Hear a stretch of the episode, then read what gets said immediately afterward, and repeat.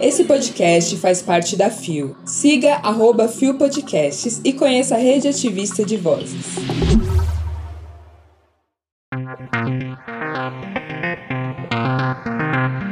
IBGE consegue derrubar liminar que incluía a LGBTQIAP+, no censo 2022.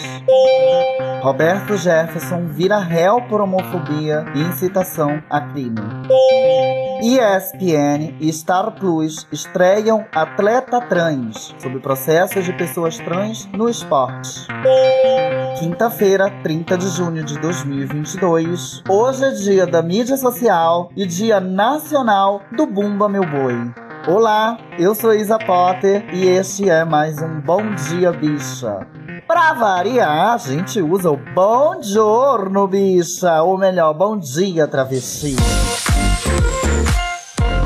Levanta, viada, vamos assim. O seu podcast diário de notícias sobre as comunidades LGBT QIAP+. Seis e ônibus. Deu na exame. IBGE. Desembargador derruba liminar sobre inclusão de questão LGBT+, no censo. Publicado dia 27 de junho de 2022 por Estadão Conteúdo.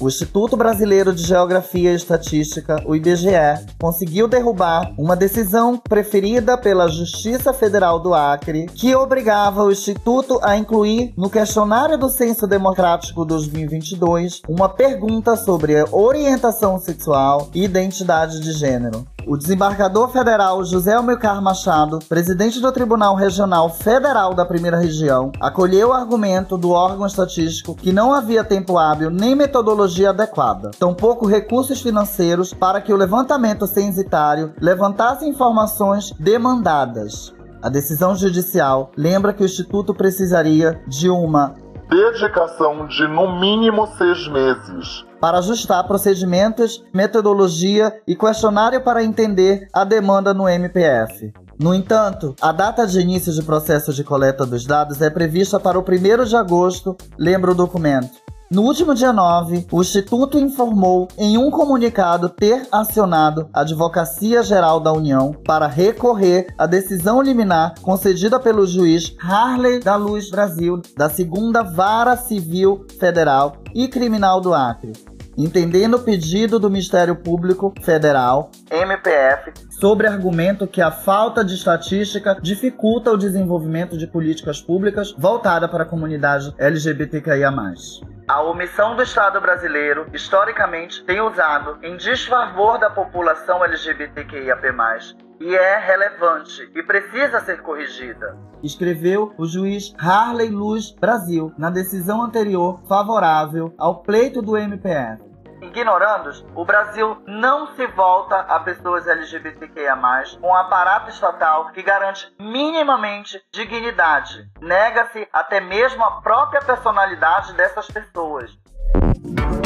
Ai, ai, ai, ai, ai, ai, ai, é perseguição atrás de perseguição. A gente parece que quando a gente começa a avançar, é, a gente regride. Porra! Não me espanta esse comportamento de não inclusão ou de retaliação dos serviços que é nosso de direito, né? Esse censo, ele era de extrema importância, ele é de extrema importância para entender as vivências e as demandas que a população da comunidade LGBT necessita. Então, eu acho assim que mais do que necessidade ou falta de tempo, é falta de vontade desse povo não querer nos incluir, né, gente? É bem sobre isso.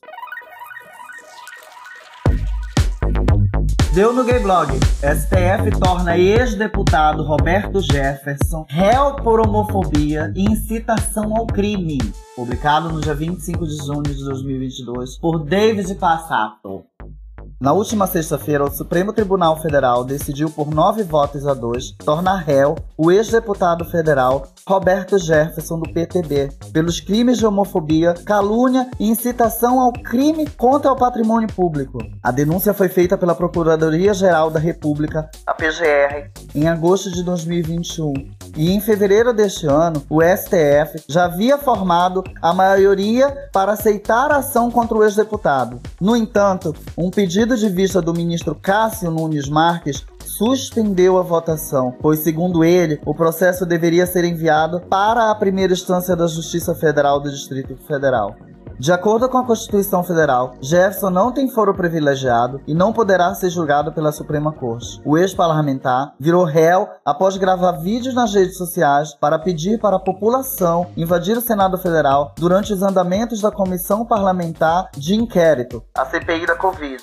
Segundo o PGR, Jefferson incentivou o povo brasileiro a invadir a sede do Senado e praticar vias de fato contra senadores, especificamente os que integram a CPI da pandemia, com o intuito de impedir o livre exercício do poder legislativo, e que também incentivou o povo brasileiro a destruir, com emprego de substância explosiva, o prédio Tribunal Superior Eleitoral. Na denúncia, Jefferson também é acusado de praticar homofobia duas vezes ao comparar pessoas LGBT como traficantes e afirmar que representam demolição moral da família. Para o relator do caso, Alexandre de Moraes, o ex-parlamentar agiu fortemente contra o Estado Democrático, diante de pedidos feitos em vídeos que poderiam impedir o livre exercício do poder legislativo. Eu não sei se a gente fica feliz ou se a gente fica irritada com a demora que o processo tá tendo, né? É, gata. Eu não vou nem dizer fogo nos LGBT fóbicos, porque senão vão dizer que eu tô mandando o povo tacar fogo aí, gente. Mas ó, Abafa. sinceramente, muita gente falando merda, mas a gente tem que lembrar que hoje em dia essas merdas podem ser criminalizadas e me parece que este homem vai pagar bem bonitinho pelos crimes citados aí na matéria. Tá entendendo? A gente fica aqui apreensiva, mas ao mesmo tempo, mesmo sabendo que essa justiça é lenta, mas ela vem devagar, devagarinho e pega todo mundo que pratica esses atos. Deu na ESPN Brasil. ESPN e Star Plus estreiam Atletrans, série original criada para o mês de orgulho LGBTQIA+, publicada dia 27 de junho de 2022 por Guto Franceschini. A ESPN e a Star Plus estrearam nesta segunda-feira, dia 27, a série Atletrans, criada especialmente para o mês do orgulho LGBTQIA+. O conteúdo original de quatro episódios esclarece o processo que um atleta trans tem que passar para ser aceito em competições oficiais e poderá ser assistido no canal de YouTube da ESPN e na plataforma streaming Star Plus. Atletrans é uma produção inovadora que tenta levar aos fãs do esporte conhecimento de todo o processo que um atleta transgênero passa, a regulamentação e os requisitos exigidos para que eles possam atuar como profissionais. O conteúdo busca fornecer panorama completo do tópico, trazendo depoimentos de profissionais do esporte e da medicina, as personalidades entrevistadas para o Atletrans incluem Joana Maranhão, a ex-nadadora e pesquisadora esportiva, Sheila Castro, ex-atleta profissional de vôlei, Tiffany de Abreu, mulher trans, atleta e profissional do vôlei, Marcelo Nascimento, Leandro, homem trans, ex-jogador do Corinthians, Lucas Ferreira, endocrinologista, especialista em transgêneros e medicina esportiva, e Leonardo Peçanha, um homem trans doutorado na Fiocruz com pesquisa sobre atletas transgêneros. Todos os entrevistados abordarão a transfobia no esporte, tendo como pano de fundo a história do Transunitas, time de voleibol amador formado por homens trans no Rio de Janeiro.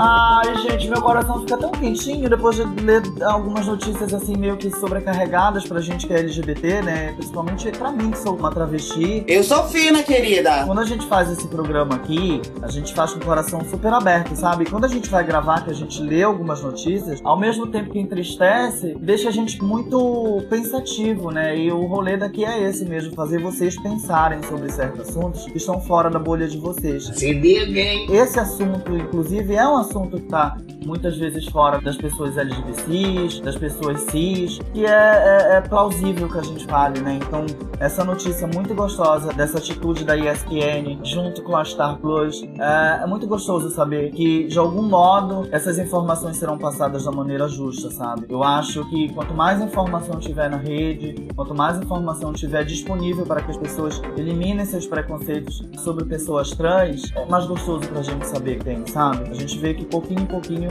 as coisas estão avançando, mesmo que sejam muito devagar, muito devagar mesmo.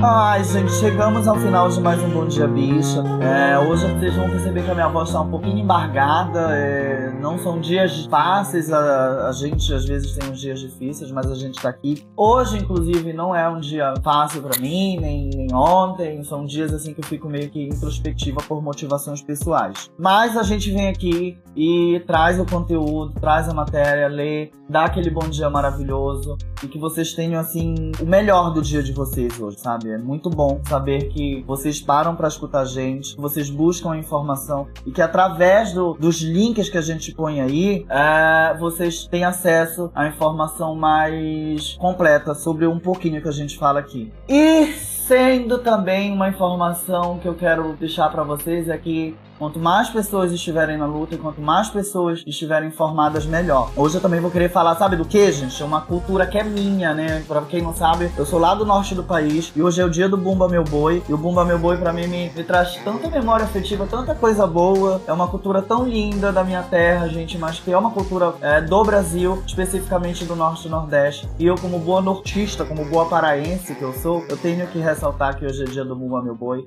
É muito bom saber que o Brasil conhece essas datas e, e que esse folclore ganhou o, mundo, na verdade, né? Feliz dia do Bumba Meu Boi aí para todos os paraenses que estão escutando. Não só para os paraenses, mas para os nordestinos e nortistas que fazem a festa hoje.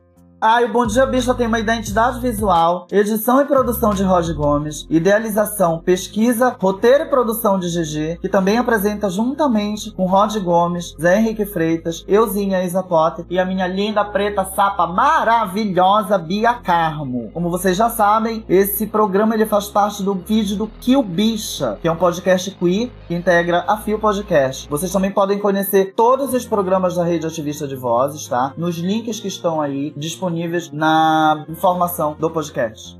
Ah, e amanhã a gente vai ter a Bia Carmo, como eu já disse aqui, a partir das seis da manhã. Vocês contem com a Bia Carmo e a gente fica muito agradecido de vocês estarem aqui. Lembrando que vocês podem consumir o meu conteúdo, não só o meu, como de todos os podcasts que aqui falam, diretamente nas nossas redes sociais, tá? É só vocês clicarem no link que tá aí na, na descrição para conhecer um pouquinho da imagem, né? Vocês aqui escutam a minha voz, querem conhecer a imagem, é só irem lá no meu perfil e no perfil de todos os apresentadores. Eu vou ficar por aqui, vou desejar mais uma vez um bom dia, um dia maravilhoso, cheio de luz para vocês, meus amores. Beijo, fiquem bem. Tchau!